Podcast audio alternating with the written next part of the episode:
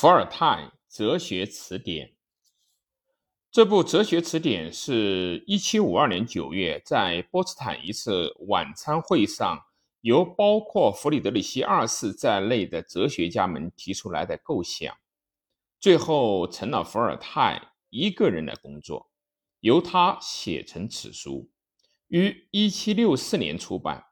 当时定名为《携带用袖珍哲学词典》。一七六九年，在《理性的基础知识》的标题下出版，包括上述版本。仅在作者生前就印了十三版，随着再版发行，条目也有增补和修订。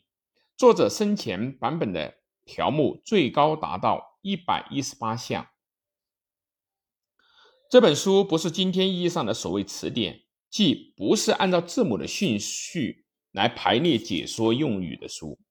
这不是以提供知识为目的所写的书，而是如伏尔泰在序言中所说，目的在于为读者提供思考的素材。此外，所选择的条目也不是所谓哲学用语之类，而是有启蒙意义的哲学对象，即应该由理性批判加以淘汰的东西。因此，可以说这些条目提示出。给予考察的问题，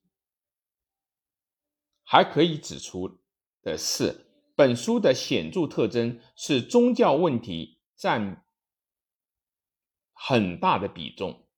克服了宗教的专断、狂信、偏见、不容宽、不宽容等，是时代的重要课题。伏尔泰的战斗精神在这方面也发挥得淋漓尽致。